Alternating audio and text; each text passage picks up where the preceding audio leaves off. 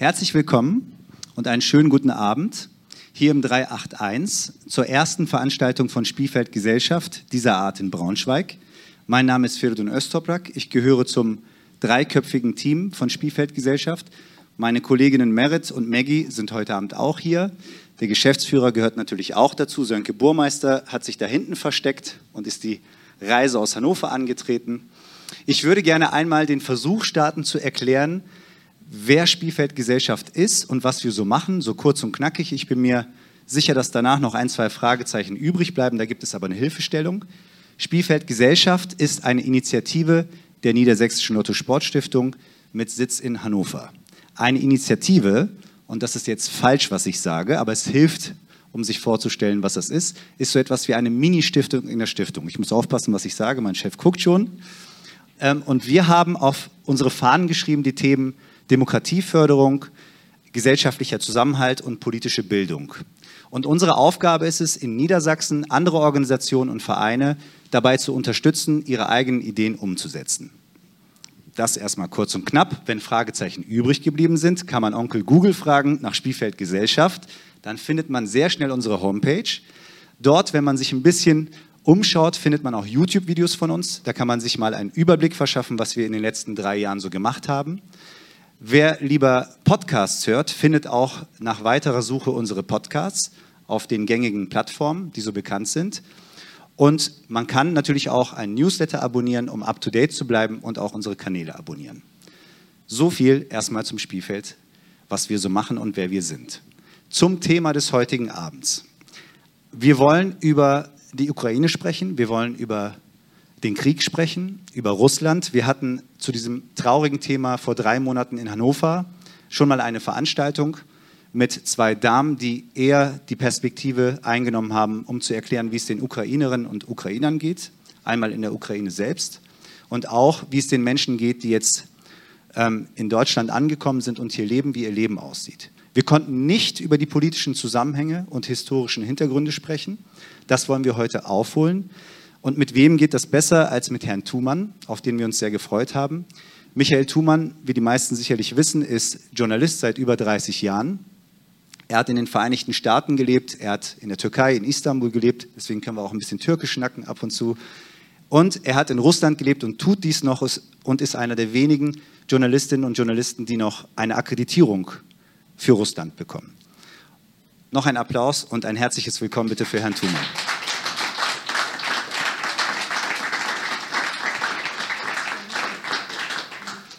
Herr Thumann, wenn Sie mir erlauben, würde ich gerne mit der Tür ins Haus fallen und eine Frage stellen, die sich auf Ihr Buch bezieht, das kürzlich erschienen ist, Revanche.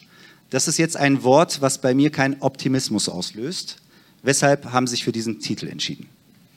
Ähm, ja, um ehrlich zu sein, nicht um Optimismus zu verbreiten, aber ich wollte jetzt auch nicht gezielt Pessimismus verbreiten, aber ähm, der Titel bzw. die These Putin nimmt Revanche, hat halt sehr viel zu tun, wie ich ihn ansehe, den Herrscher Russlands. Und ich glaube, dass er halt eben nicht nur für sich selbst, sondern im Grunde genommen für die ganze russische derzeitige Elite steht, die Revanche nimmt. Und äh, diese Revanche hat zwei Seiten. Sie begann im Inneren. Und sie hatte ganz viel zu tun mit einem Datum vor über 30 Jahren. Das war der, und einige erinnern sich vielleicht noch, der Augustputsch 1991, als plötzlich Gorbatschow, der auf der Krim im Sommerurlaub war, der dort festgesetzt wurde. Und dann waren in Moskau plötzlich zwischen dem 19. und 21. August so seltsame, sehr alte Herren mit so riesigen Brillen, die wie so zwei alte sowjetische Fernseher so nebeneinander gesetzt und dann so graue Anzüge und dann haben sie auch noch getrunken und ähm, waren irgendwie nicht ganz klar auf der Bühne und das Ganze erschien so ein bisschen wie späte Sowjetoperette. War es aber nicht, sondern das war ein sehr, sehr ernster Putsch, ähm, in, hinter dem ein Geistes, ein, eine Gedankenwelt stand. Und diese Gedankenwelt war, was da passiert, dass die Auflösung der Sowjetunion bzw. die Erklärung unabhängiger Staaten, ähm, der baltischen Staaten, der Ukraine, aber auch die Öffnung der Sowjetunion und die freie Rede, das gefällt uns alles nicht. Und im Grunde genommen haben sie dagegen geputscht. Und Putin ist jemand, der seit seinem Machtantritt eigentlich diese Geisteswelt, obwohl er damals viel zu jung war, als da oben äh, zu sitzen, damals bei dieser denkwürdigen Pressekonferenz in Moskau zwischen all diesen Grau, Graugesichtern, er war zu jung, aber er führt im Geiste genau diese Geisteshaltung fort. Es ist also, was er, sein Regime ist eigentlich eine Revanche, die gegen diese Öffnung und all die, die dafür standen in Russland gerichtet ist. Und jetzt komme ich zum zweiten Teil, denn all die, die dafür standen, ich sage jetzt einfach mal nur zwei, drei Namen, das ist also zum Beispiel Boris Nemtsov, das war der äh, Vizepremierminister in den 90er Jahren unter Jelzin, damals ein ganz junger, dynamischer, der wurde auf einer Brücke in Moskau am Kreml erschossen 2015. Und ein, ein anderer, der mit ihm zusammenarbeitete, Anatoli Chubais, ähm, der dann äh, später Geschäftsmann wurde und damals Finanzminister war. Das waren so Leute, die standen damals so ein bisschen für diese Reformen. Und mit denen wird heute abgerechnet und die hatten natürlich auch Sympathisanten, nämlich im Westen. Äh, weil Russland ja in den 90er Jahren mit dem Westen sehr eng zusammengearbeitet hat.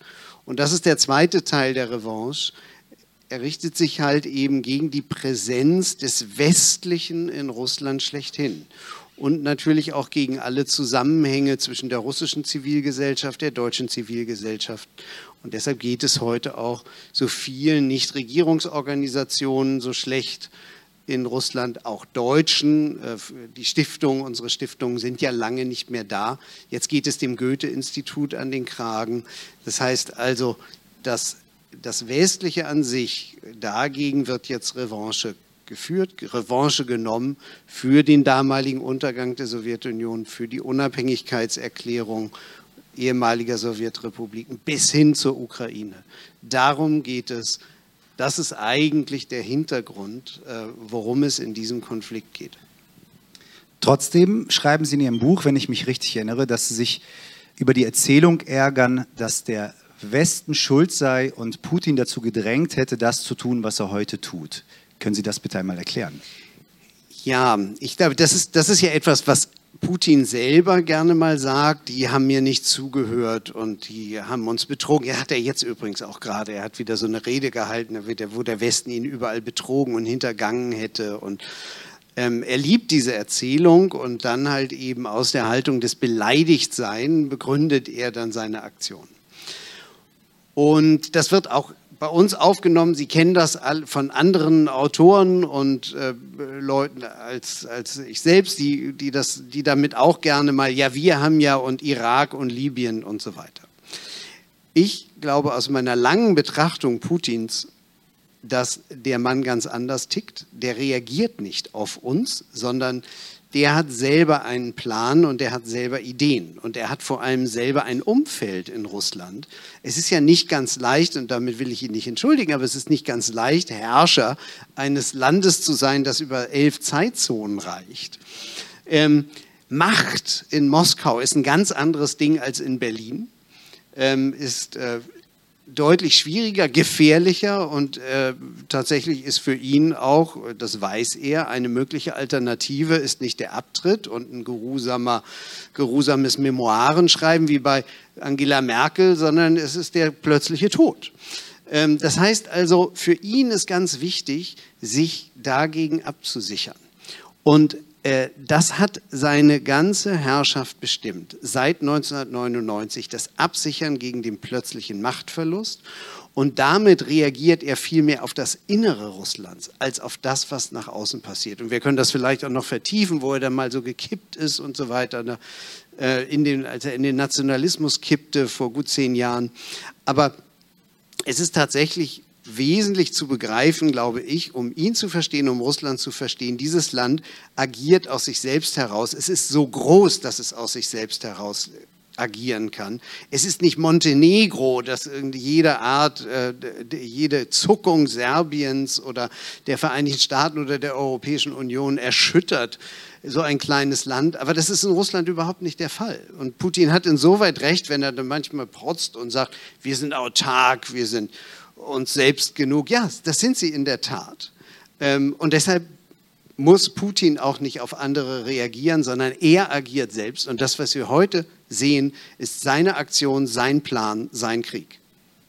In einem Interview haben Sie mal gesagt, ähm, Jelzin hat mehrere Nachfolge für sich ausprobiert und als Sie Putin dann kennengelernt haben, hatten Sie auch den Eindruck, das ist eine weitere blasse Figur und haben nicht damit gerechnet, dass er sich halten kann.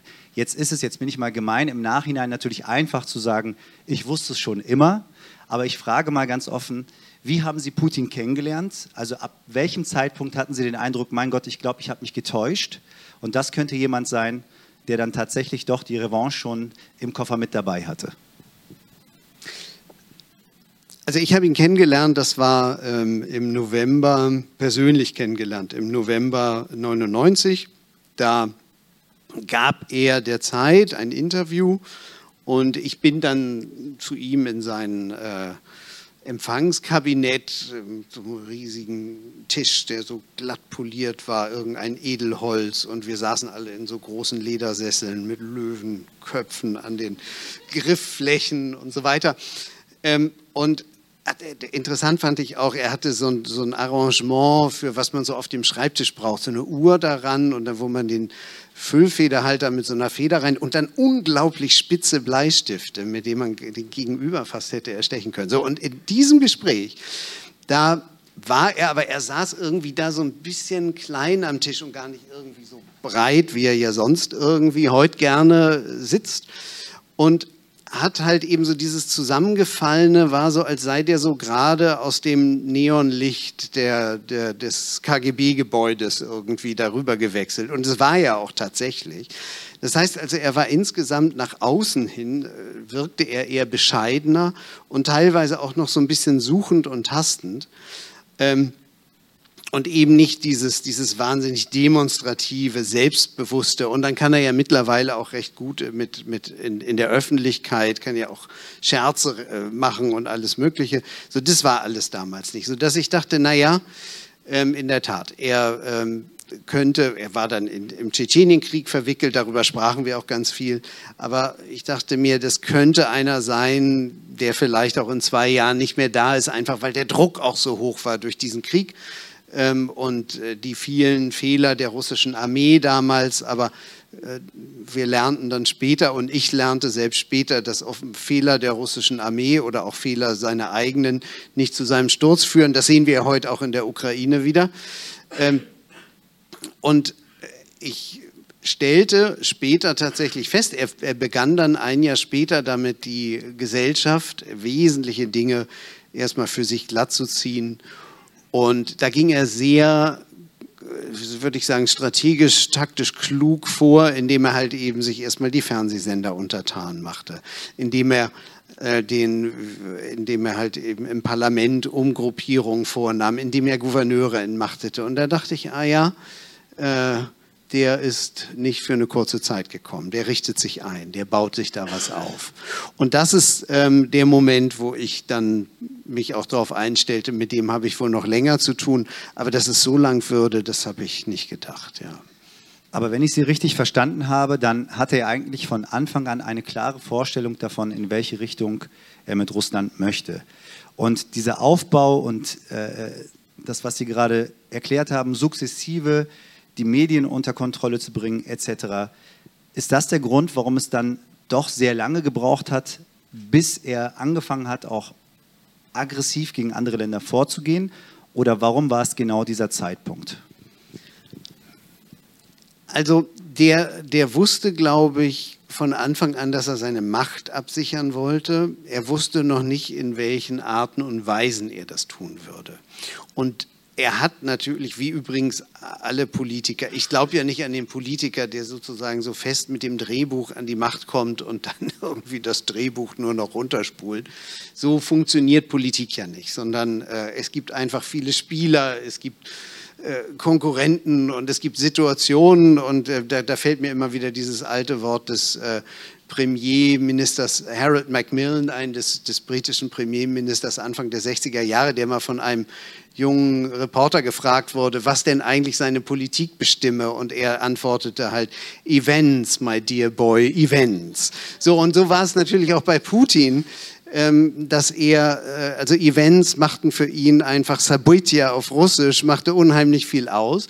Und ein ganz wichtiges Element war halt, Sie erinnern sich, er hat ja mit Medvedev damals getauscht. Das ist ja der, der heute irgendwie jeden zweiten Tag nach der Atombombe ruft und damals aber uns und gerade auch Angela Merkel und Frank-Walter Steinmeier irgendwie so erschienen als eigentlich der bessere Präsident, mit dem man Modernisierungspartnerschaft macht. Er hat sich furchtbar geändert, der Mann. Auch der, bei dem eine Entwicklung abzulesen. Aber bei Putin war es halt so, er war vier Jahre Ministerpräsident, wollte 2011 zurück ins Amt. Wahl war März 2012. Und es war, gab im Dezember 11 gab es eine Duma-Wahl, eine Parlamentswahl, und die war furchtbar gefälscht, wie das so üblich ist. Aber damals war dummerweise, die Leute richten sich auf und hielten das für eine Unverschämtheit. Und sie wussten natürlich, der wollte zurück ins Amt und würde sich auch so ins Amt zurückfälschen. Und dagegen standen die Leute auf der Straße. Und zwar äh, nicht nur eine Woche, sondern monatelang. Äh, es gab dann Zeltlager gegenüber von dem Kreml, äh, vom Kreml. Und das passierte auf dem Hintergrund in einer Zeit, 2011, 12, als in der arabischen Welt ähm, ein Herrscher nach dem anderen stürzte und in Syrien ein Bürgerkrieg und ein Bürgerkrieg, Krieg von Bashar Assad gegen sein eigenes Volk ausbrach. Äh, das heißt also eine hochkritische Situation, in der Putin sagte, ich brauche eine neue Erzählung. Und das war der Moment, wo seine Radikalisierung, die eben heute zu der heutigen Lage geführt hat, begann. Das war nämlich der Moment, wo aus Putin, der eigentlich eher so ein pragmatischer Geheimdienstmann war, der seine Macht mit allen Mitteln absichern wollte. Entschuldigen Sie, Herr Thumann, nur zur Ergänzung. Die erste Erzählung war, glaube ich, Wohlstand. Genau. Die erste Erzählung war Wohlstand, Stabilität und äh, Beendigung des Chaos der 90er Jahre. Ich bin euer verlässlicher Herrscher und wir bauen langsam auf. Der Ölpreis half ihm ungemein. Und das hielt halt nicht mehr. Und dann kam er halt eben mit der neuen Erzählung, dass Russland groß und mächtig und unüberwindlich ist. Und äh, er machte sich, er benutzte den Nationalismus als Ideologie, ähm, um eine neue Erzählung zu entwickeln, die ihn tatsächlich auch seither trägt, muss man sagen. Auch dadurch, dass er halt mit den beiden Kriegen, den beiden Überfällen, Feldzügen gegen die Ukra Ukraine 14, 15 und jetzt eben seit 22 eben diesen Nationalismus immer wieder anfachen konnte. Und ähm, insoweit ist das eigentlich das, was, äh, was erklärt, wie er sich selbst auch verändert hat an der Macht und wie er dann den Nationalismus benutzt hat als Machtmittel und neue Erzählung, um seine Macht weiter zu festigen. Aber das hört sich ja noch schrecklicher für mich an, als es so schon der Fall ist, dass er nämlich aus einem Pragmatismus heraus sich für den neuen Nationalismus entschieden hat man kann, das ist halt eben ganz furchtbar zynisch. Ich, ich weiß jetzt nicht, ob so, wie soll ich sagen, in der Wolle gefärbte ähm, Nationalisten, die halt sehr früher, sehr früh dazu kamen und in Deutschland wurde selbst mal von einem regiert, der in der Haft dann schon mal so ein Buch geschrieben hat, wie er sich das vorstellte und dann 33 halt eben, ähm, also das war sozusagen, was ich als genuinen Nationalisten bezeichnen würde.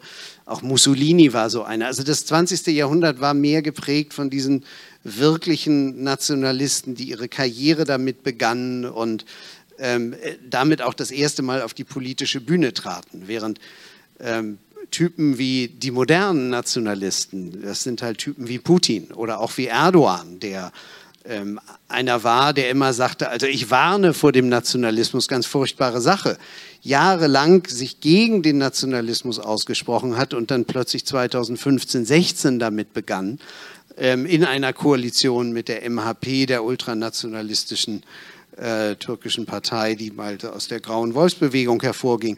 Oder Viktor Orban ist auch so ein neuer Nationalist, ja, der ähm, sich ähm, als er nach einer verlorenen Wahl feststellte, ich komme als Liberaler mit langen Haaren und anti Kircheneinstellung nicht weiter, dann ging er halt zum Friseur und kaufte sich einen neuen Anzug und den nächsten Tag saß er schon in der Kirche mit blank geputzten Schuhen. Also das sind halt, und dann halt eben entsprechend mit der nationalistischen Ideologie.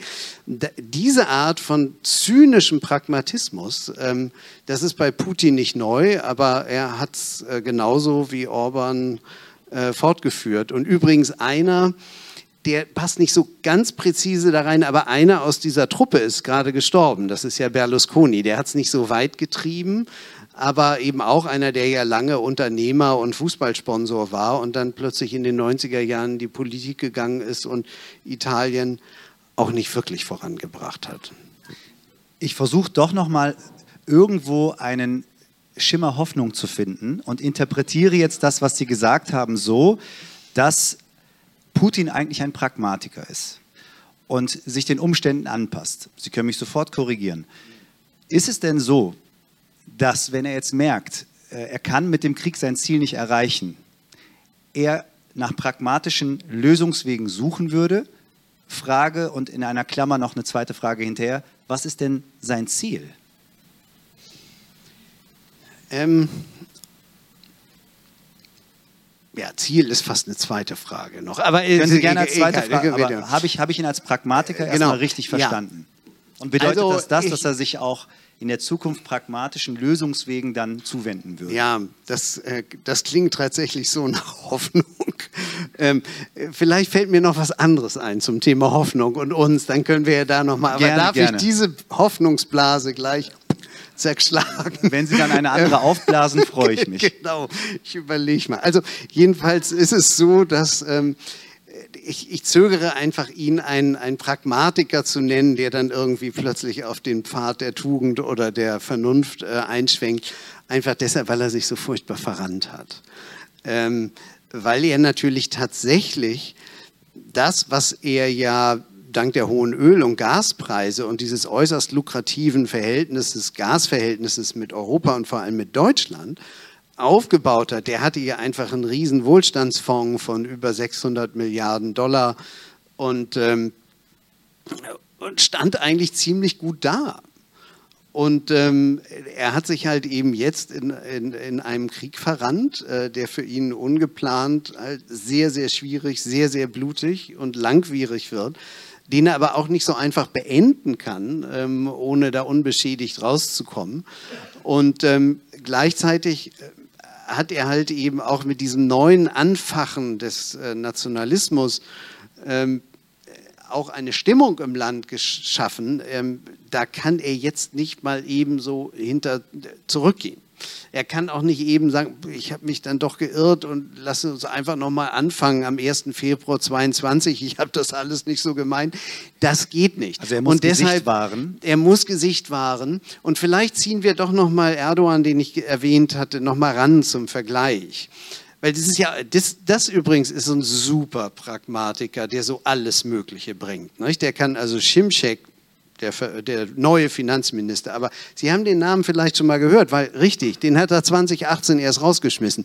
Ähm, also Schimschek raus, Schimschek rein. Jetzt hat er dann so eine Zentralbankchefin noch, die, äh, die Erkan, die war bei Goldman Sachs und so weiter. Ganz tolle Sache. Klingt gar nicht nach Erdogan und seinen Zinstheorien, nach der ja die, äh, die Zinsen, äh, wenn man die ganz senkt, dann senkt, senkt sich auch die Inflation. Das war so seine Theorie, hat nicht so ganz geklappt. Ähm, aber jetzt also Schimschek drin und ähm, jetzt hat Erdogan aber heute schon wieder gesagt, also und glaubt ja nicht, dass sich an meiner Zinstheorie was ändert. Ne? Und alle sind gleich wieder im Schock, was will er, was macht er nun?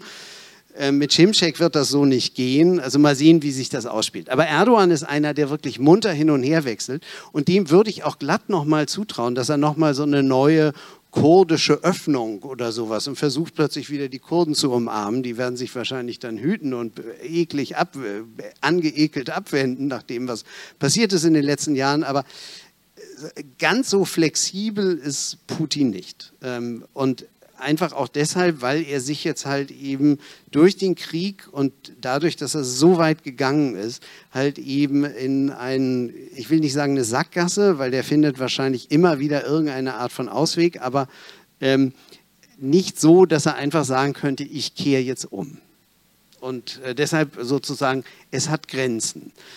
Dann schiebe ich doch nochmal die zweite Frage hinterher. Wenn das alles Grenzen hat, vielleicht können Sie ja als Russland-Experte doch nochmal vielleicht besser in die Glaskugel schauen als so der Durchschnitt und erklären, was denn sein Ziel sein könnte. Das muss ja irgendwo auch für ihn irgendwo etwas Sichtbares und Greifbares muss ja existieren, weil ins, ins Blaue hinein weiter Krieg führen.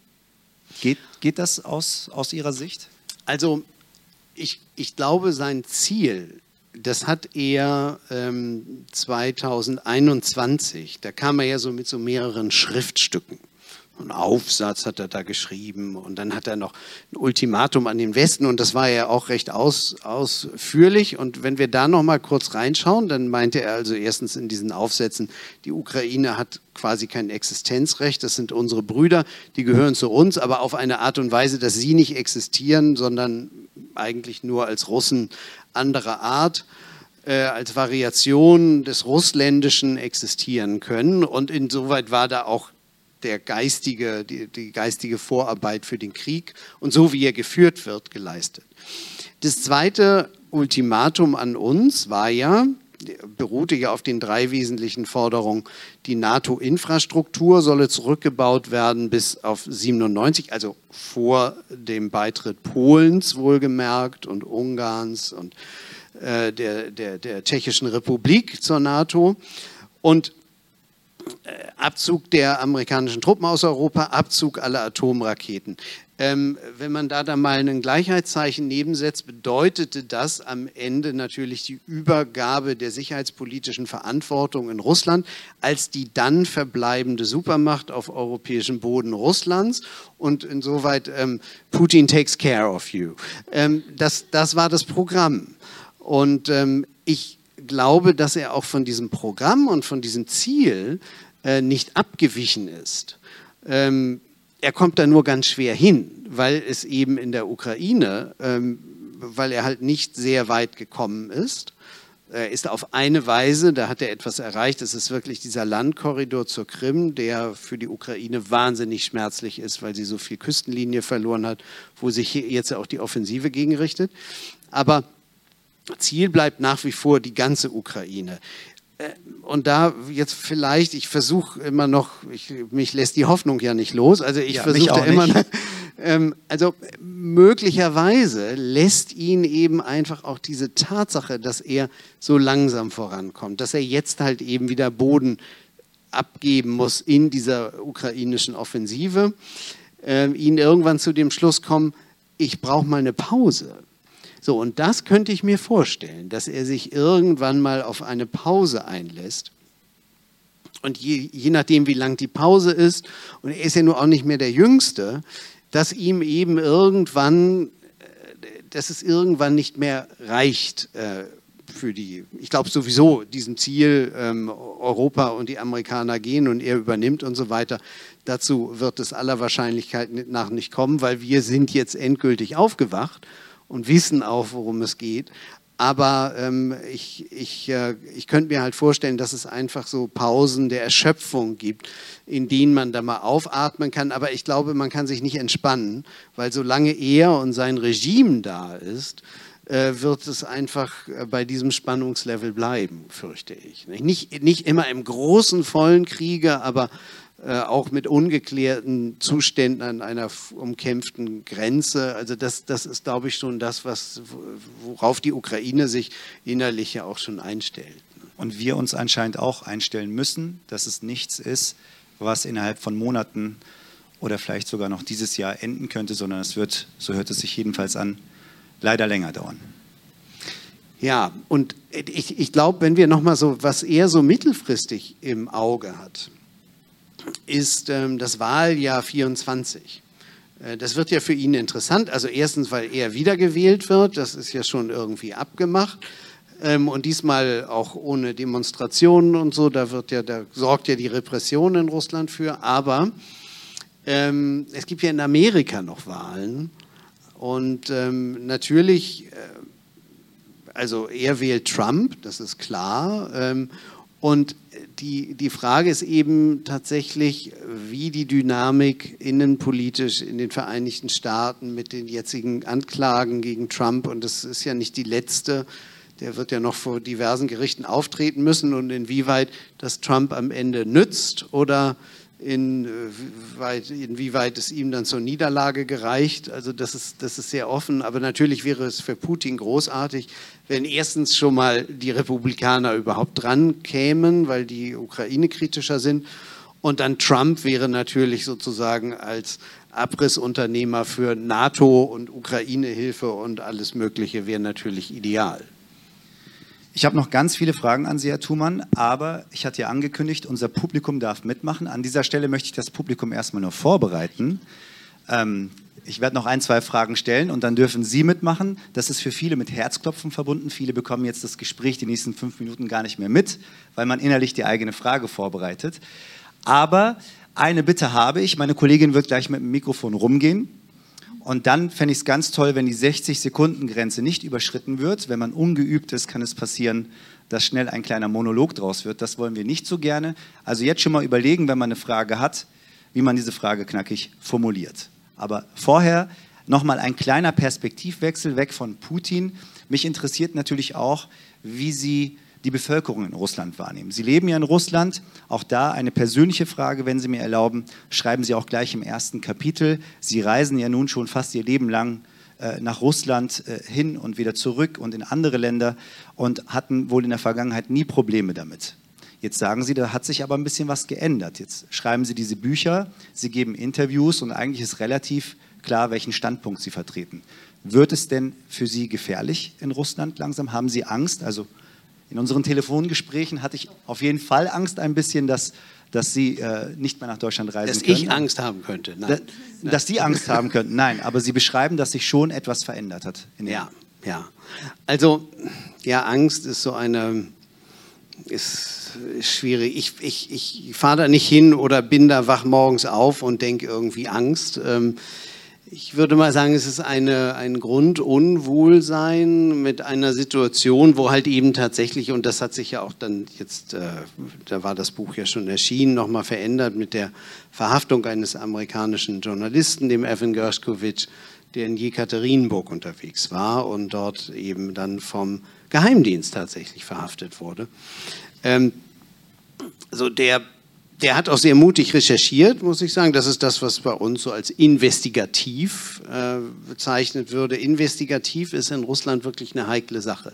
Also wenn man sich so mit Informanten trifft und äh, Dokumente, Sie kennen ja immer diese Formel so aus mittlerweile schreiben wir das bei der Zeit auch. Äh, der Spiegel hat das erfunden. Ähm, das, das Papier liegt der Redaktion vor oder so. Dann raunt man, dann, immer, da hat man Dokumente bekommen. So. Und in Russland, wenn mir also irgendjemand solche Dokumente antragen würde, würde ich immer sagen, nein, danke, die kannst du selber lesen. Ähm, weil das ist genau dieser Moment, wo man halt, ähm, und äh, Gershkovich wird ja Spionage vorgeworfen. Und ähm, was wir als investigativ verstehen würden, verstehen die als Spionage. Und in diese Grauzone ist es wahrscheinlich besser, sich nicht zu bewegen. Und Sie bewegen ähm, sich nicht in dieser Grauzone? Nein, also ich nehme keine Dokumente von Leuten an, keine Dokumente, die ich nicht kenne und die, die, wo ich die Übergabeperson nicht kenne und, und Sie so treffen sich auch so nicht mit Informanten? Ich treffe mich mit Leuten, die ich kenne oder die ich kennenlerne und die mir wiederum von anderen empfohlen werden, aber halt eben tatsächlich nicht in, in einem Bereich, wo ich in einer demokratischen, offenen Gesellschaft unterwegs wäre, aber, aber dort wäre ich einfach ein bisschen vorsichtiger. Und da kommen wir jetzt sozusagen zu den Dingen, die man halt tatsächlich beherzigen sollte, wenn man äh, dort ist. Und das ist natürlich, sich in diesen Grenzgebieten da ist es derzeit tatsächlich ziemlich heikel. Also äh, dort, wo, Sie haben sicherlich alle diese Nachrichten in der südrussischen Stadt Belgorod, äh, wo ja russische Regimenter von Ukra ukrainischer Seite die Grenze überschreiten und dann in den Vororten von Belgorod halt eben da irgendwelche Scharmützel veranstaltet hatten.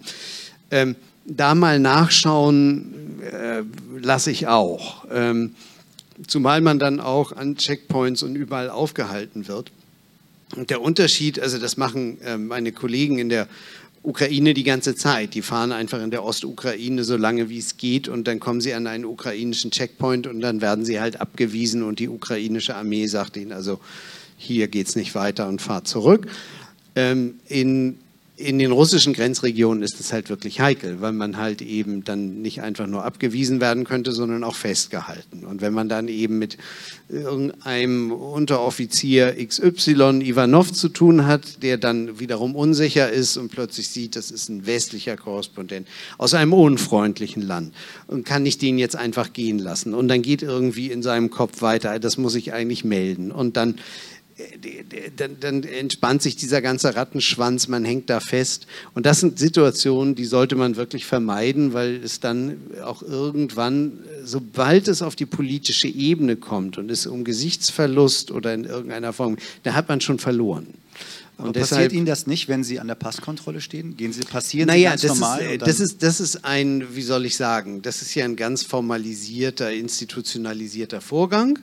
Ähm, und an der Postkontrolle, da wird man befragt. Regelmäßig, nicht jedes Mal, in letzter Zeit interessanterweise ein bisschen weniger. Es ist aber immer, wenn die, die Spannungen besonders ansteigen mit, dem, mit westlichen Staaten, dann, dann steigen in der Regel auch immer diese, diese Passkontrollbefragungen, wo man dann halt eben teilweise in so einen extra Raum geführt wird und dann ausgefragt wird, wo man, was die übrigens alle wissen, wo man wohnt und was man hier will und was man vorhat und so weiter und so fort.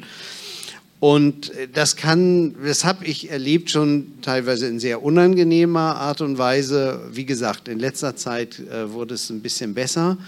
Äh, weil ich den Eindruck hatte, die wollen uns offenbar nach der Verhaftung von Gershkovich irgendwie zeigen, alles gar nicht so schlimm und es richtet sich nur gegen den.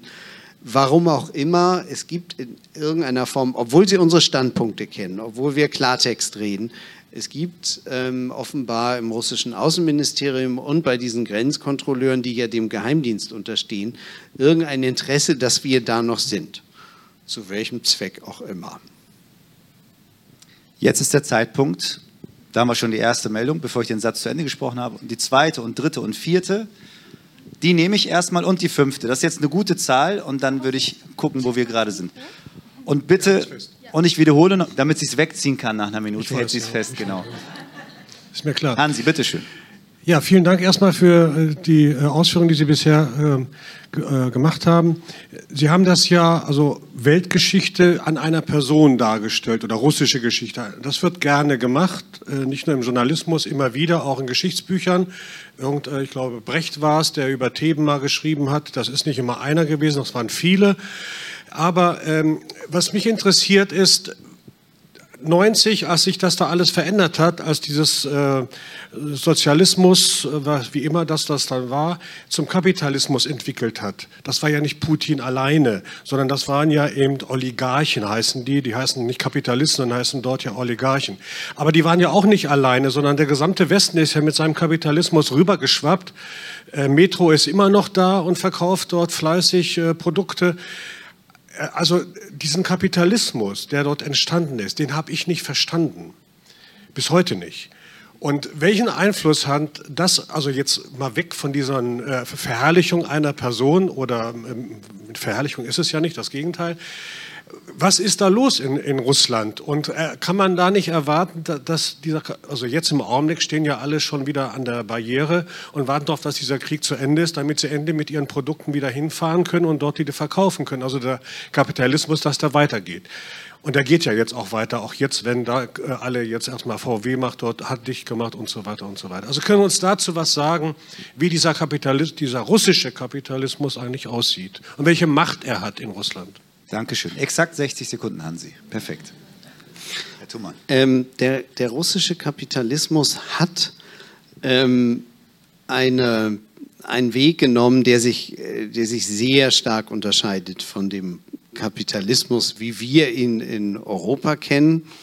Ähm, manche sagen, kommt ja von Gerhard Schröder, dieser, dieses Wort mit der Ellenbogengesellschaft und dem, ich weiß nicht, ob dieses, dieser Vergleich mit Amerika passt. Ähm, für mich ist es ein sehr russischer Kapitalismus, der Ähm, übrigens nicht ganz voraussetzungslos ist, weil wenn die Sowjetunion auch äh, dort sozialistisch in, äh, mit Experimenten in den 20er Jahren und dann halt eben in dieser sowjetischen Ausprägung ähm, äh, damit experimentierte. Ich, ich, ich denke, der russische Kapitalismus knüpft heute auch an das an, was der russische Kapitalismus bis 1914 war, nämlich einer, wo tatsächlich einige wenige Unternehmer, ähm, große Unternehmen, mehrere Unternehmen kontrollieren und sehr, sehr reich werden. Und diesen, äh, dieses Phänomen, dieses überbordenden Reichtums hat es auch schon vor der Revolution in Russland gegeben. Ähm, und gleichzeitig die ganz krassen, scharfen Gegensätze mit einer Bevölkerung, die, wenn man sich aus Moskau heraus bewegt, 100 Kilometer fährt und plötzlich feststellt im, im, im Land, äh, dass der, die, die, das meiste Erdgas der Welt produziert, haben diese Leute 100 Kilometer von der Hauptstadt keinen Gasanschluss.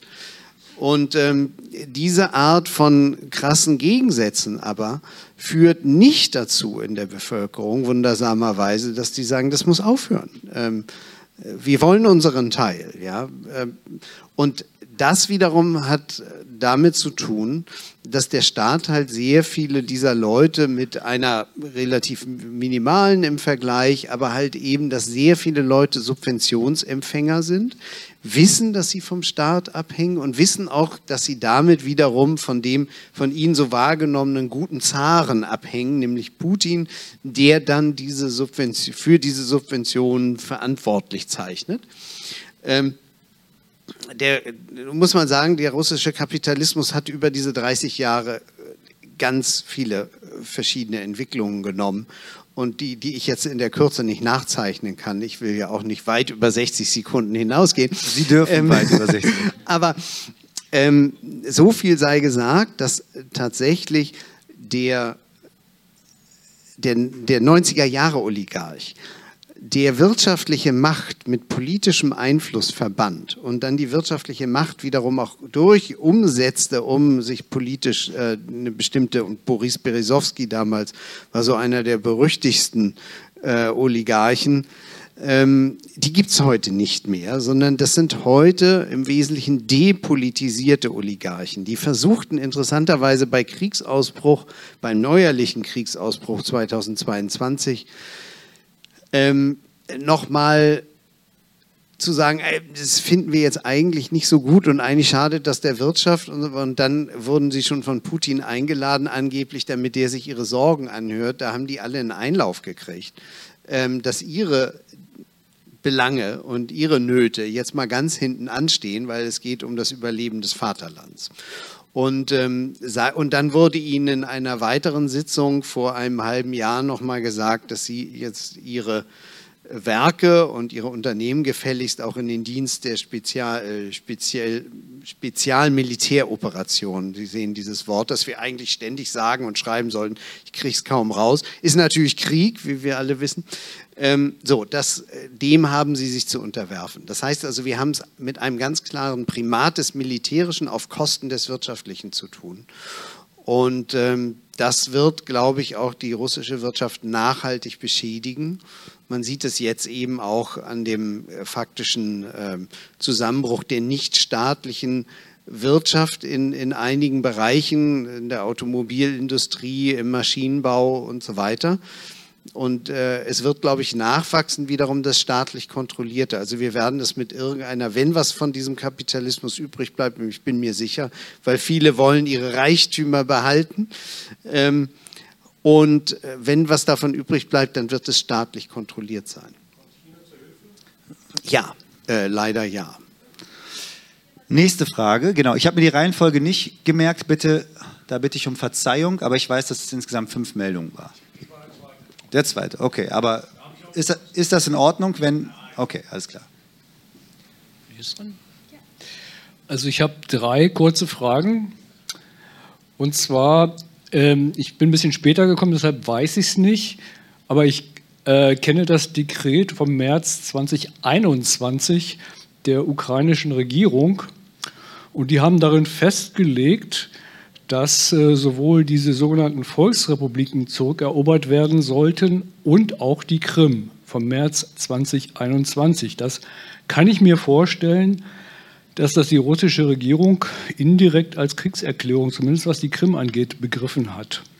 Die zweite Frage, also die Frage war, kennen Sie das Dekret? Die zweite Frage, ein gewisser George Friedman, ähm, das ist ein amerikanischer ja, äh, Mensch, der in einem Think Tank arbeitet, der nennt sich Stratfor, S-T-R-A-T und dann F-O-R-E. Der hat 2014 die Interessen des amerikanischen Kapitalismus geschildert, äh, wie er sich sozusagen gegen Russland durchsetzen kann und soll. Und äh, hat also gesagt, es wird kein, kein Weltkrieg geben, aber es wird weniger als 100 Millionen Tote geben. In, in einem Interview, was jeder Mensch hier im Saal und anderswo noch bei YouTube nachgucken kann, George Friedman Stratfor. Da bitte die Frage nochmal ja. genauer rauskristallisieren. Ob, ob, Sie, ob Sie dieses äh, Interview auch kennen, weil das ist ziemlich weit gegangen. Jetzt kommt die dritte Frage. Und dann bin ich auch gleich fertig. Äh, die Sprengung der Nord Stream Pipeline wurde ja von unserer Regierung sozusagen gesagt, naja, das, oder von den Amerikanern wurde gesagt, da, da, muss ein Staat dabei gewesen sein, das ist so kompliziert und so weiter und so fort, das müssen also die Russen gewesen sein.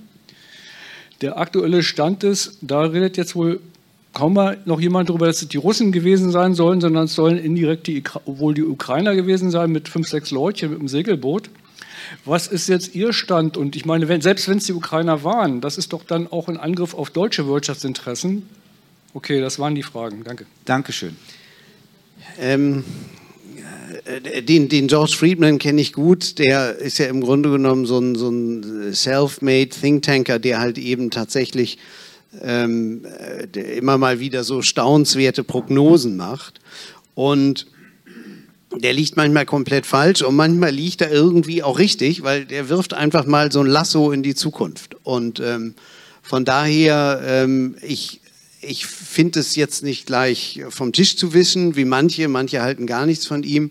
Ich finde es interessant, aber ich finde es jetzt auch nicht zuverlässig oder dass ich jetzt sage, der Friedman, der hat so unglaubliche Quellen. Ähm, das ist ja ganz irre, was der zu sagen hat, sondern ich würde eben einfach sagen, der ist sehr belesen der, ähm, und, und äh, zieht Schlüsse und ich, ich schaue mir das an, aber ich sage manchmal auch, da kann ich ihm nicht folgen und manchmal sage ich, oh, wer weiß, vielleicht geht es in die Richtung. Ähm, jetzt muss ich ganz kurz, die erste Frage war nochmal, sagen Sie ein Stichwort. Bitte? Ja, Dekret 21, genau, richtig. Ähm, also dieses Dekret ist, war eigentlich nur eine, eine Bekräftigung dessen, was die Ukraine die ganze Zeit gesagt hat. Ähm, weil, und das war auch für, für, für Russland insoweit kein, nichts Neues, weil die Minsker Verhandlungen ähm, sind ja tatsächlich geführt worden in ihrer Durchorchestrierung von Punkt 1 bis 10 oder je nachdem, wie man zählt, sogar noch mehr. Ähm, dass die Ukraine am Ende, wenn halt eben ein Autonomiestatus für diese besetzten Teile der Ukraine gegeben würde, vom ukrainischen Parlament beschlossen würde, dass dann entsprechend die russischen und russisch finanzierten Truppen sich zurückziehen, dass die Grenzen, die Kontrolle der russisch-ukrainischen Grenze, und zwar dann zwischen Lugansk und Krasnodar auf der russischen Seite, mal als Beispiel, dass diese Grenze dann wiederum von der Ukraine kontrolliert würde, mit Russland dann zusammen, dass es wiederum dann tatsächlich eine unbeschädigte russisch-ukrainische Grenze gäbe. Ähm, und insoweit kann man, und das schließt natürlich die Krim mit ein, weil natürlich die Krim und ihre Annexion durch Russland ist ja nur anerkannt durch Nordkorea, durch Syrien und ich glaube noch Nicaragua. Also jedenfalls nicht, äh, wie soll ich sagen, also äh, nicht die Mehrheit der UN-Vollversammlung. Und insoweit ähm, die Annexion der Krim ist Unrecht und die Ukraine, glaube ich, hat tatsächlich jederzeit das Recht zu sagen, die wollen wir zurück. Die Frage, ob sie dann tatsächlich äh, zurückkommt, ist dann eine ganz andere und wie man da hinkommt, ist auch nochmal eine nächste Frage. Aber die Ukraine hat natürlich das Recht und Russland äh, muss das nicht als Provokation und glaube, zieht es auch, fasst es auch nicht als Provokation auf. Die machen dann da einen draus, äh, sondern es ist, es ist eben einfach schlicht die völkerrechtlichen Umrisse der Ukraine, so wie sie Russland in drei völkerrechtlichen Verträgen unterschrieben hat. Ähm, bei der Letztes dritten Frage würde ich Sie tatsächlich Nord Stream. Bitten, genau, da tatsächlich auch Sie, vielleicht ein bisschen kürzer, weil ich gerade auf die Uhr gucke, damit wir auch. Okay, alles klar. Also super, super kurz. Ähm, mein Stand ist auch der, den Sie haben. Das hängt auch damit zusammen, da ich aus der Zeitung stamme, die tatsächlich in einem Rechercheverbund mit zwei anderen Medien mit dieser Segelboot oder das war ja schon ein etwas größeres Boot, aber tatsächlich offenbar nicht immer mit Motorantrieb alleine unterwegs, ähm, damit rausgekommen sind. Äh, das wurde von Russland rundheraus verworfen und das müssen die Amerikaner sein, deshalb kann das alles so nicht stimmen.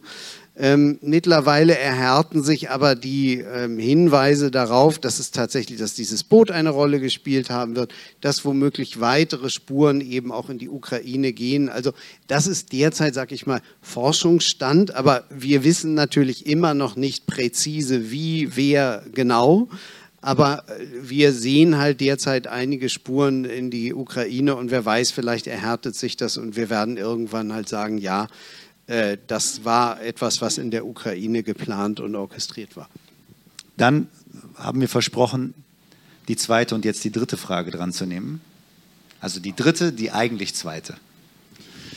Ähm, sehr interessant, was Sie heute Abend zu sagen haben. Erste Frage. Sie sagten vorhin, nach Putins Machtverlust folgt der Tod. Könnte er nicht mit seiner Macht und seinen Milliarden sich einfach ins Ausland verziehen? Hätte er nicht die Möglichkeit. Die zweite Frage, was mich täglich ärgert, ist der Populismus. Ne? In Autokratien, in Diktatoren, keine Sache. Sie kriegen ja nichts anderes zu hören. Ne? Sie haben ja nicht viel zu sagen in Russland. Nur warum passiert das in unserer modernen Welt mit dem Bildungssystem? Warum haben wir so viele Doofe, die AfD wählen? Warum gibt es in dem schönen Amerika so viele, die so einen Trump wählen? Ich könnte brechen. Wie kriegen wir diese Leute von diesem Weg weg? Was muss die Politik tun?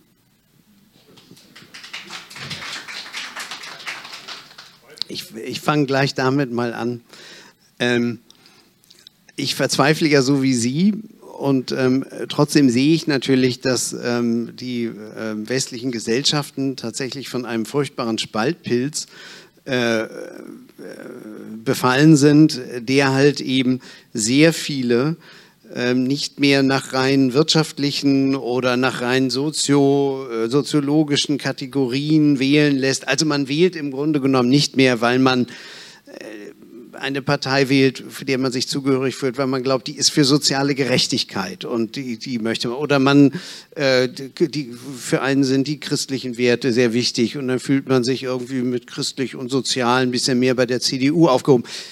Nein, heute geht es eben tatsächlich sehr stark, immer stärker um Identitäten. Und wer bin ich? Was ist meine Biografie? Hat mich mal einer beleidigt? Hat mich mal einer diskriminiert?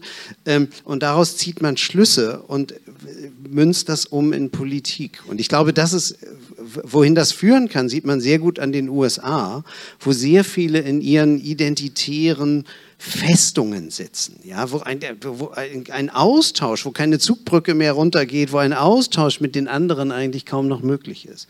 Und ich glaube, dass die, die, so wie die USA sich entwickeln, das sollten wir mit großer Aufmerksamkeit ähm, verfolgen und, und den Schluss daraus ziehen, so nicht. Und jetzt komme ich noch kurz zur AfD. Ähm, die AfD-Wähler werden dann immer so als Protestwähler bezeichnet. Ich halte das für eine unverzeihliche ähm, Verkleinerung und Verniedlichung des Problems. Man muss einfach wissen, und die Beispiele Erdogan, den man nicht los wird, Putin, den man nicht los wird, Orban, den man nicht los wird. Und wir werden sehen, ob wir diesen Kaczynski hier wieder loswerden mit seinen wechselnden neuen Nationalisten. Wie heißt der aktuelle? Morawiecki. So. Ob wir diese Leute je wieder loswerden, steht völlig in den Sternen oder ob das erst tatsächlich durch, ihre Biologe, durch ihr biologisches Ableben gelöst wird. Wer AfD wählt, muss wissen, das ist keine Protestwahl, sondern das ist eine Entscheidung. Das ist eine Entscheidung für ein autoritäres, fremdenfeindliches Regime. Wer die wählt, entscheidet sich dafür und muss dafür auch haftbar gemacht werden. Und dann können wir vielleicht gleich auch nochmal, ich habe in dem Buch auch darüber geschrieben, die Mitschuld der Russen. Das Buch ist, anders als vorhin jemand kurz anmerkte, es ist ja nicht ein Putin-Buch, sondern es ist tatsächlich ein Buch, ich beschäftige mich sehr viel auch mit der russischen Gesellschaft und glaube eben auch, die sind mit dabei. Es ist nicht, wie Scholz sagt, Putins Krieg. Er hat die Entscheidung getroffen und viele damit überrascht, auch sein eigenes Volk. Aber jetzt sind über erschreckend viele dabei. Und das ist sozusagen dieser AfD-Faktor. Da kann sich keiner mehr rausreden, ich wollte ja nur gegen das Heizungsgesetz stimmen. Nee, nee.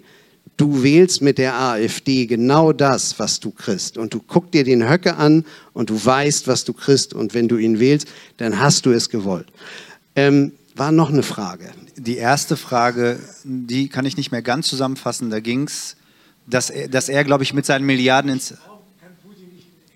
Nicht, nicht ah, ins Exil. Ja, ja, ja, genau. Ja, das ist, also erstens, er, er hat natürlich, also wenn's, er hat ja da seinen Palast, wie wir dank Alexei Nawalny und seines Films da wissen. Ähm, ähm, das ist natürlich ein wunderbares Altersdomizil. Das, ähm, aber äh, wenn es in Russland rumpelt und er nicht mehr gewünscht ist, dann tatsächlich müsste er schauen. Aber die Optionen sind da wirklich auch gering. Denn also vielleicht Bashar Assad, der könnte ihm dann irgendwie am Mittelmeer in Tartus noch was anbieten, neben der russischen Militärbasis.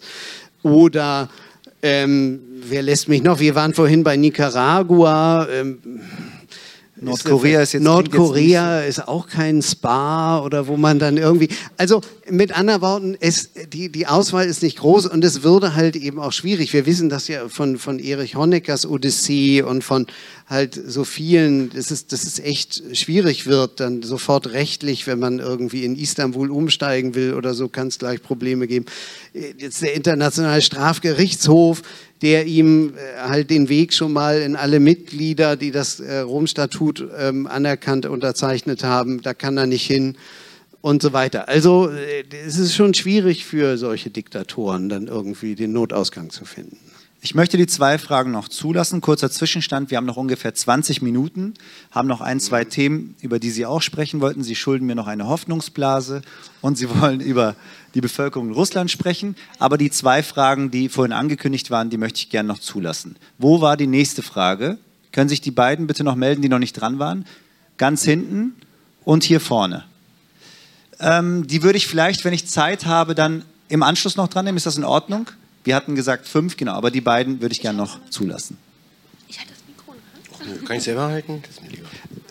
Ähm, Gerne kurz, also nicht, nicht länger als 60 Sekunden, bitte. Ja, ja, also ich sag mal, die, diesen ganzen Konflikt auf eine Person zuzuspitzen, das scheint mir irgendwie ziemlich verballert zu sein. Also ich meine, Putin sitzt Putin sitzt, sitzt da in seinem, äh, mit seinen äh, mit, mit äh, Regierenden zusammen und das ist jetzt nicht Putins persönliche Rache, sondern das ist einfach eine Entscheidung. Ich selber mag Putin auch nicht, das vorweg, aber was Sie da gesagt haben, bringt uns der Lösung des Konflikts meines Erachtens nicht, nicht einen Millimeter weiter, weil wir werden Frieden da nur kriegen, wenn der Westen einfach auch anerkennt, was er für Scheiße gebaut hat in den letzten, Monaten, in den letzten Jahren. Diese ganze ganze NATO-Osterweiterung entgegen der Versprechung, die ganze Rückweisung der russischen Initiativen für ein gemeinsames Haus Europa wurde vom Westen äh, äh, ähm, äh, abgelehnt und, und niedergeschmettert. Die ganzen ukrainisch-nationalistischen, äh, äh, faschistischen, russlandfeindlichen Politikentwicklungen äh, ähm, der letzten Jahre haben Sie mit keinem Wort erwähnt. Die Russen haben selbstverständlich. Wurde ja auch nicht gefragt haben selbstverständlich ein Interesse, ein Interesse ähm, ähm, ihre, ihre Volksgenossen ähm, oder was weiß ich, also die russische Ich würde nur Kultur ganz höflich bitten, wir haben es verstanden, bitte jetzt die Frage einleiten, aber den Standpunkt haben wir ja, verstanden. Also die Frage ist nur, äh, wie kommen wir mit Ihrem Ansatz aus dem Krieg raus zum Frieden und welchen anderen Ansatz, weil Ihr Ansatz meines Erachtens halt nicht hilfreich ist, welchen Ansatz hätten wir eventuell?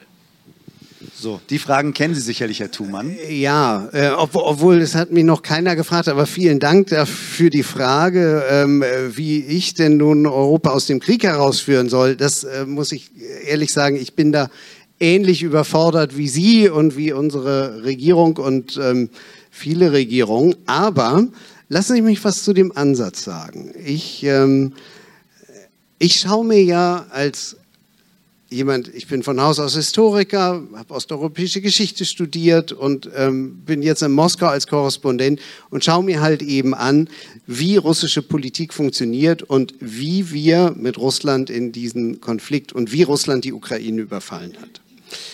Ähm, und ausgehend davon äh, muss ich Sie mit der äh, traurigen Nachricht bekannt machen, dass ich keine Lösung sehe.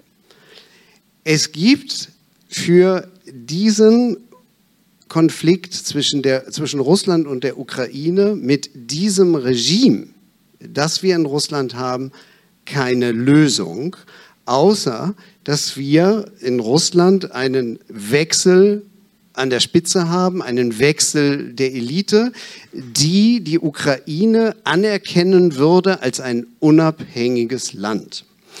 So, deshalb glaube ich, dass wir uns darauf einstellen müssen, dass das ein sehr, eine sehr lange Auseinandersetzung wird. Ähm, und wir befinden uns übrigens auch schon sehr lange in dieser Auseinandersetzung. Es war uns nur nicht so klar, denn wir befinden uns seit 2014 in einer Auseinandersetzung, wo tatsächlich Russland die Grenzen, die eigenen Grenzen überschritt und seither Putin dabei ist, und der Versuch, die Sowjetunion in der einen oder anderen Weise zu restaurieren, nur minus Sozialismus. Über den Kapitalismus sprachen wir ja schon.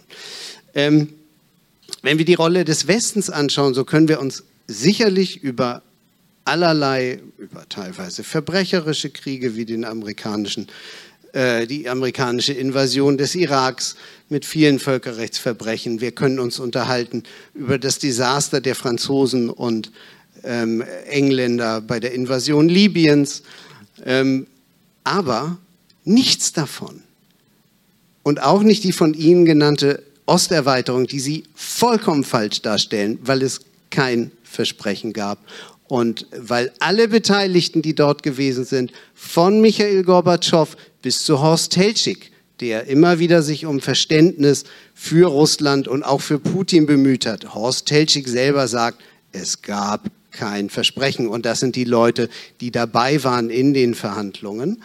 Ähm, und insoweit haben diese Ereignisse halt eben sehr wenig zu tun mit Putins Entscheidung. Wir selber können mit uns ins Gebet gehen und können uns fragen, was ist falsch gelaufen im Irak, was ist falsch gelaufen in Libyen, was ist übrigens auch falsch gelaufen in Afghanistan. Und da bin ich selber als Autor und meine eigene Zeitung mit all diesen Kriegen sehr hart ins Gericht gegangen. Aber sie helfen uns leider nicht weiter bei der Russland-Analyse und bei der Frage, wie muss man Wladimir Putin verstehen. Weil er tatsächlich, und das ist meine zentrale These und deshalb ist mir das so wichtig, es ist, er handelt aus seiner eigenen Machtvollkommenheit. Russland ist eine Großmacht, die aus ihrer eigenen Machtvollkommenheit handelt und Grenzen überschreitet oder nicht. Das hat mit uns herzlich wenig zu tun. Und das ist das Zentrale, wenn man begreifen möchte, wie dieses Land funktioniert. Das kann ich Ihnen aus der Moskauer Perspektive nur zurufen. Ähm, und dennoch bin ich sehr dafür, dass wir im innerwestlichen Diskurs natürlich darüber sprechen, was wir alles falsch gemacht haben in den 20er Jahren, was ja auch übrigens dazu geführt hat, mit dazu geführt hat, dass auch unsere Gesellschaften so gespalten sind. Wir haben wahnsinnig viel aufzuarbeiten, aber es entschuldigt in keiner Weise oder es erklärt in keiner Weise das, was Putin da tut. Vielen Dank. Und die fünfte Frage, bitte. Ja, äh, ich bedanke mich für Ihren Beitrag und äh, eine ganz konkrete Frage. Äh, mich interessiert Ihre Meinung. Der Kampf zwischen Chef von Privatarmee Prigozhin und Tschetschenenführer Kadyrov. Ist das so ein sag mal, Vorkampf vor so ein Kampf um die Macht oder ist das einfach Inszenierung als ähm, ein Teil von diesem hybriden Krieg gegen die Ukraine. Da müssen Sie uns aber abholen oder zumindest mich, weil mir die Namen und die Frage jetzt nicht so, also das verstehe ich noch nicht ganz. Da würde ich mich freuen, wenn Sie das noch mal kurz. Ja, noch mal ganz kurz. Also ähm, Prigozhin, ähm, genannt Putins Koch, Jewgeni Prigozhin, Unternehmer, äh, der sich eine Söldnerarmee zugelegt hat, die schon Jahre in Afrika und in, in auch, auch jenseits, aber vor allem in Afrika aktiv ist, dort in Bürgerkriegen mitkämpft, jüngst übernommen hat von Franzosen, Deutschen und Europäern in Mali, die malische Armee zu unterstützen, äh, dort dann immer meistens eine Goldmine oder irgendwas in der Nähe, wo, wodurch sie dann entlohnt werden. Äh, das Prigozhin und Kadyrov ist das Oberhaupt der, ähm, Ramsan Kadyrov, Oberhaupt der tschetschenischen Republik und ein enger Verbündeter von Wladimir Putin, der auch eine Söldnerarmee hat. Da findet ähm, ein Machtkampf statt. Und die beiden haben einfach die russische Armee in vielfältiger Weise angegriffen mit Worten. Jüngst übrigens soll es zu Schusswechseln gekommen sein, nicht in Moskau, aber auf dem Schlachtfeld zwischen den verschiedenen Einheiten. Ähm, Kadyrov hat eine vorsichtigere Rolle gespielt, aber Prigozhin hat sich in letzter Zeit eben tatsächlich ganz stark hervorgetan mit schärfsten Angriffen. Übrigens bis hin, das ist ihm mal ausgerutscht, bis hin zu Putin, den er ein Operchen im Bunker nannte, äh, der sich da wärme, während sie da an der Front und in Bachmut und so weiter. Ähm, ich halte das nicht für inszeniert. Ich, ich glaube allerdings auch nicht, dass die da alle völlig unabhängig agieren, sondern ich glaube, dass Putin nicht komplett in Kontrolle, aber durchaus balanciert mit diesen Leuten und dass er zum Beispiel Prigozhin immer wieder machen lässt. Prigozhin ist deshalb keiner, von dem ich glauben würde, dass er Putin zum derzeitigen Zeitpunkt jedenfalls ähm, unmittelbar gefährlich werden könnte, weil Putin ihn eigentlich duldet äh, uns zulässt, was er sagt. Und ähm, ich, ich, glaube, er nutzt es eher, dass er äh, damit, dass er verschiedene Machtzentren hat und ähm, dann auch wiederum seinem Generalstab und Shoigu, dem Verteidigungsminister, sagt, so, ihr seid hier nicht alleine, sondern ich kann immer auch noch anders. Und er hat es als Druckmittel auch benutzt gegen seine ähm, äh, gegen seine Generäle, die ja letztendlich nur gemacht haben, was Putin ihnen, der soll ja ziemliches Micromanagement im Ukraine-Krieg betreiben. Deshalb ist er auch für viele Desaster persönlich zuständig. Aber es lenkt natürlich von Putin selbst ab, wenn Prigozhin den Choigu anfeindet. So, jetzt nochmal zu der aktuellsten Entwicklung. Das ist nämlich ein, ein äh, Dekret. Und Putin hat ähm, aufgefordert, Prigozhin sich dem auch anzuschließen. Kadyrov hat bereits unterschrieben. Es ist ein Dekret, also die, die, diese Söldnergruppen sollen Verträge mit der russischen Armee abschließen, dass sie sich dem Oberbefehl der russischen Armee unterwerfen. Ähm, Kadyrov hat das gleich gemacht, beflissen äh, denkt sich sicherlich, ich habe da sowieso in Tschetschenien meinen Freigang und von daher, ob ich da einen Vertrag unterschreibe oder nicht, ist mir eigentlich egal. So, Prigozhin hat unheimlich empfindlich reagiert, als Russe der er ist und auch weiß, dass er nicht diesen Freiraum in Russland hat.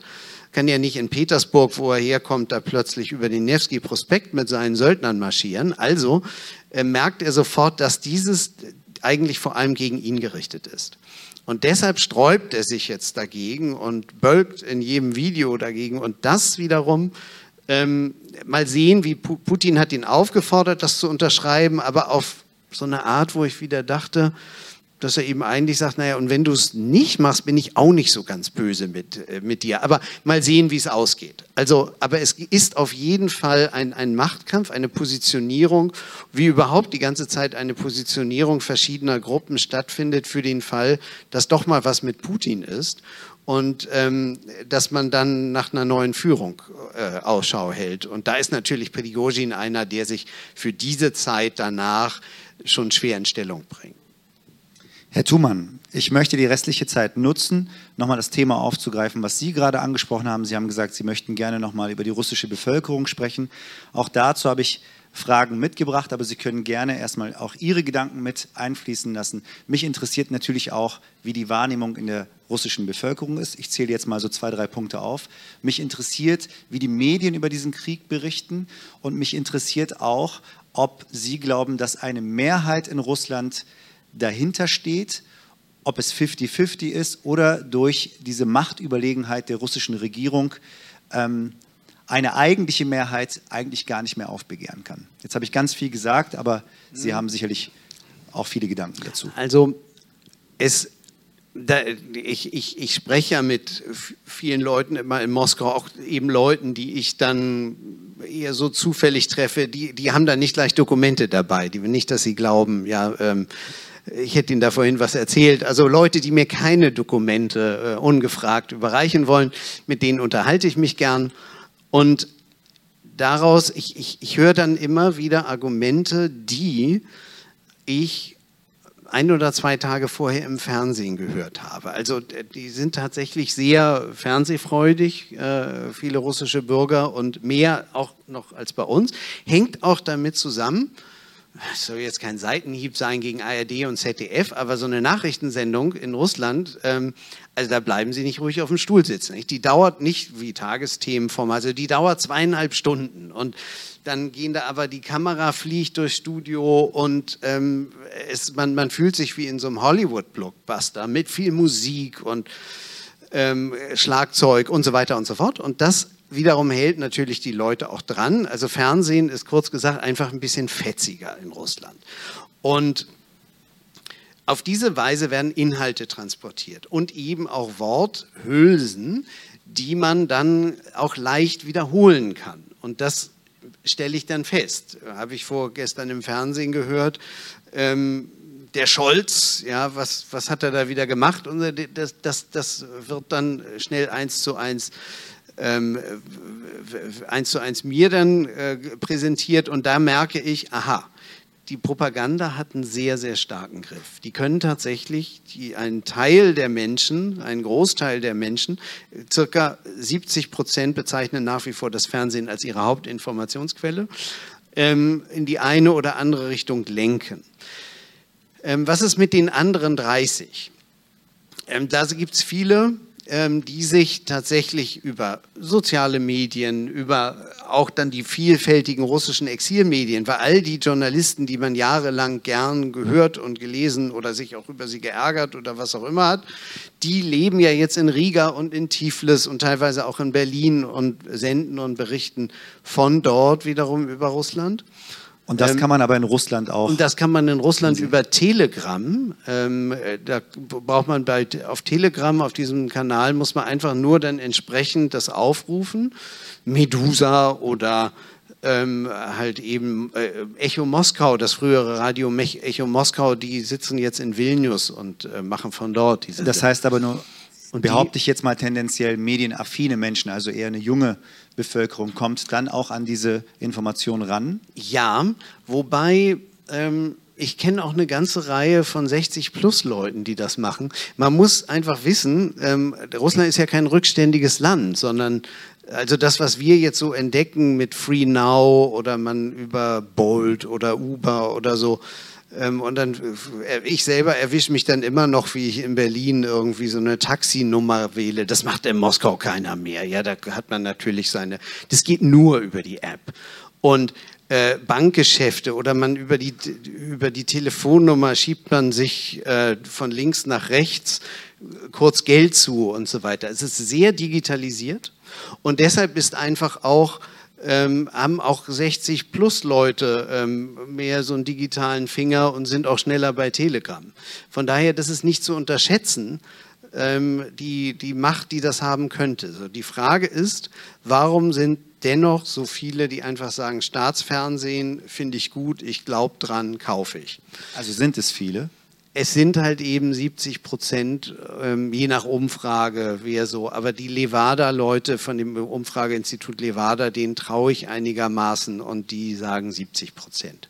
Stehen dahinter auch. Ja, und stehen auch hinter der Operation, hinter dem Krieg und unterstützen Putin, äh, fühlen sich furchtbar vom Westen angegriffen, bedroht und so weiter. Das, das, äh, dem ist einfach so.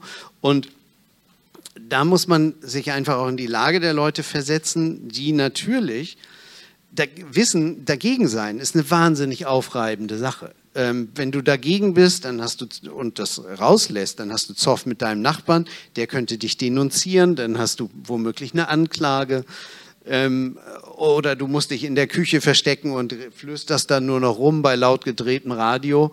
Äh, für den Fall, dass sie dich doch verwandt haben und so weiter. Also dagegen sein ist total anstrengend, während dafür sein ist entspannt. Und dann kann man in Moskau ins Theater gehen und ins Kino und irgendwie denken, naja, ist, ist, ist was, eigentlich ist doch ganz normal und ich bin dafür.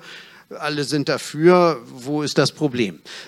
Und das, glaube ich, verleitet viele Leute eben auch dazu, die Dinge zu unterstützen, obwohl ein Enthusiasmus so wie bei der Krim-Annexion 2014, den spüre ich nicht in Moskau. Ähm, das, es ist eher so ein etwas depressives Muss ja und wir sind furchtbar angegriffen, wir sind umzingelt. Und das ist dieses, aus diesem Gefühl heraus ist, ähm, ist glaube ich, dieses, äh, schließen sich viele dann dieser Mehrheitsmeinung an.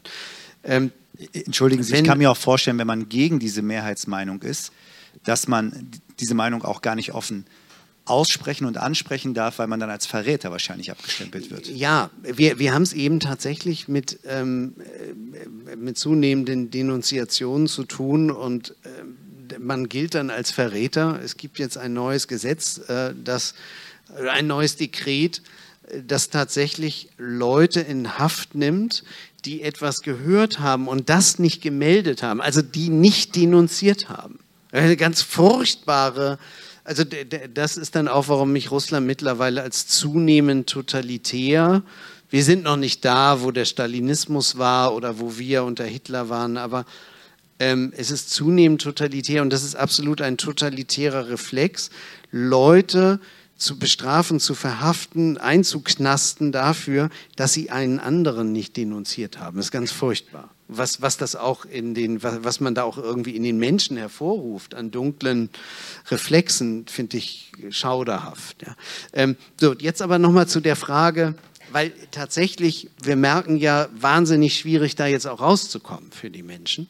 Und ich habe ja von dieser Mitschuld gesprochen. Und da bin ich nochmal ganz kurz bei dieser Frage auch äh, AfD und weshalb ich nicht an Protestwahl glaube. Ich, äh, die Russen haben in ihrer Mehrheit Wladimir Putin 2012 zurück ins Präsidentenamt gewählt.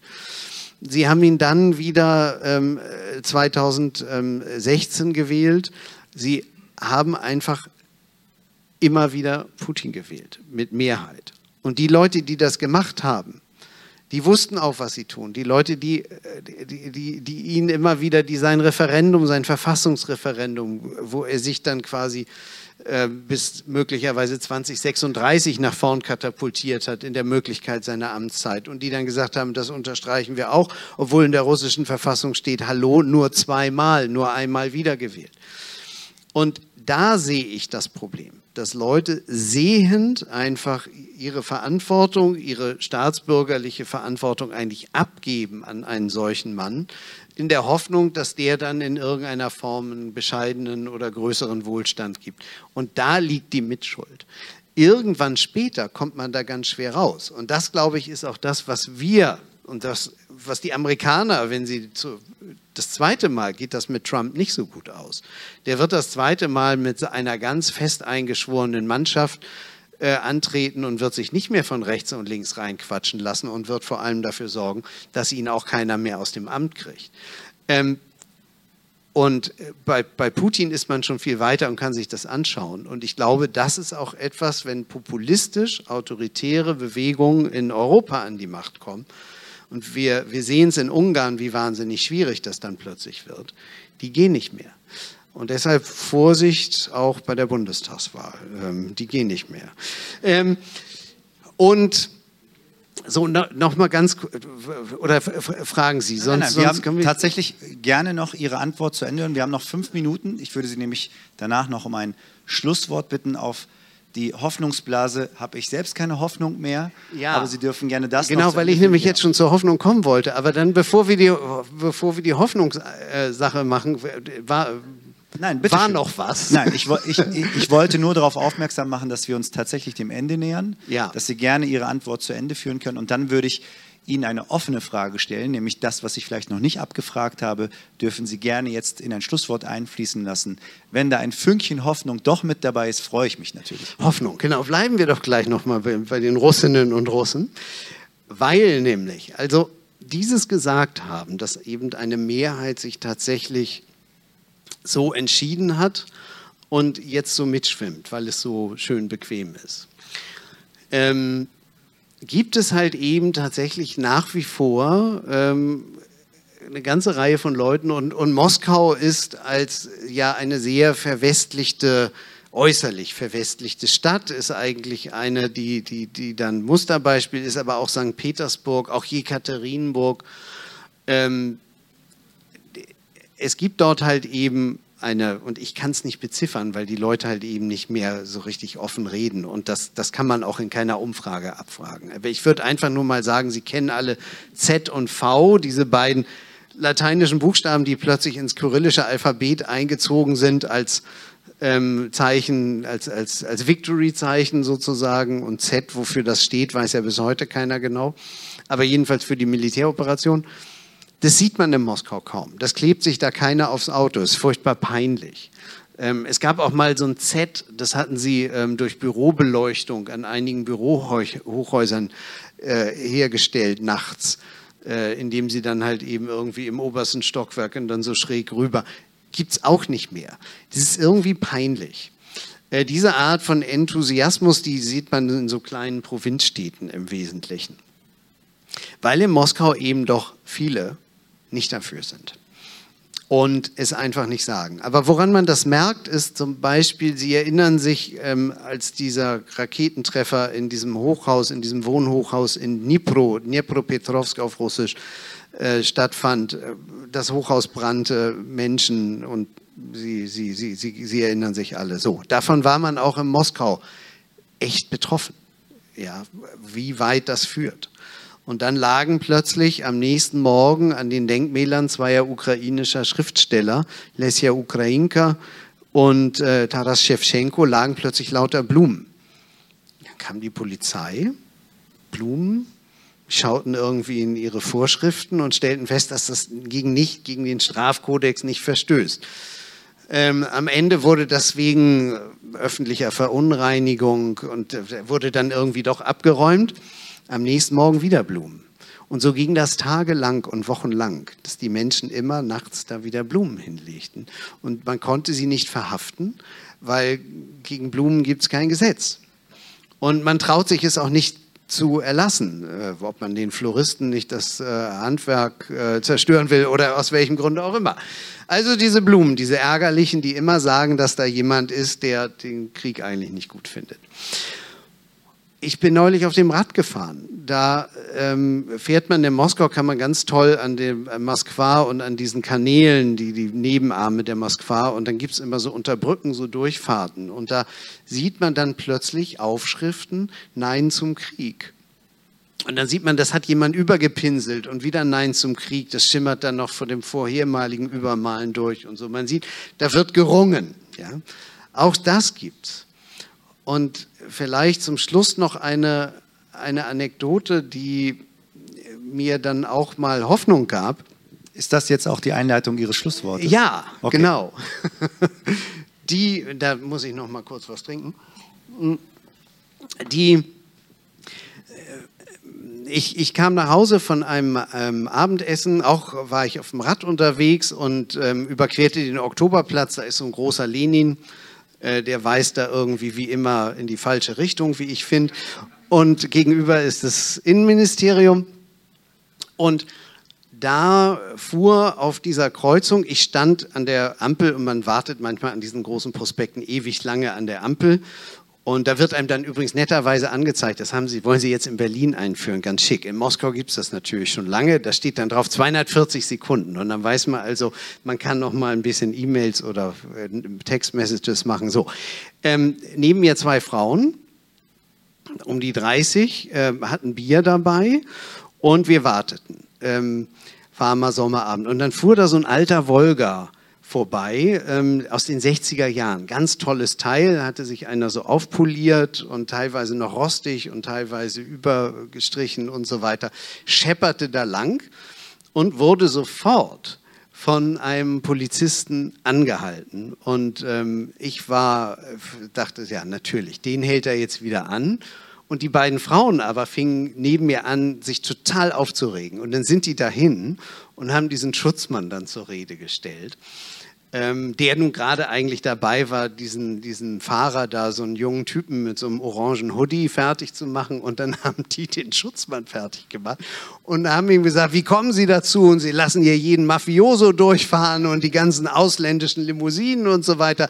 Und den, der jetzt hier endlich mal so eine vaterländische, so ein Volga fährt, den halten Sie an und so weiter. Den lassen Sie mal sofort wieder frei. Und dann wollte der, der Polizist halt eben noch irgendwie was sagen. Die fielen ihm immer wieder ins Wort.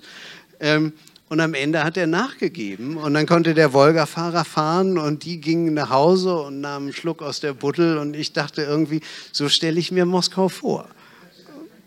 Also insoweit das Quäntchen Hoffnung.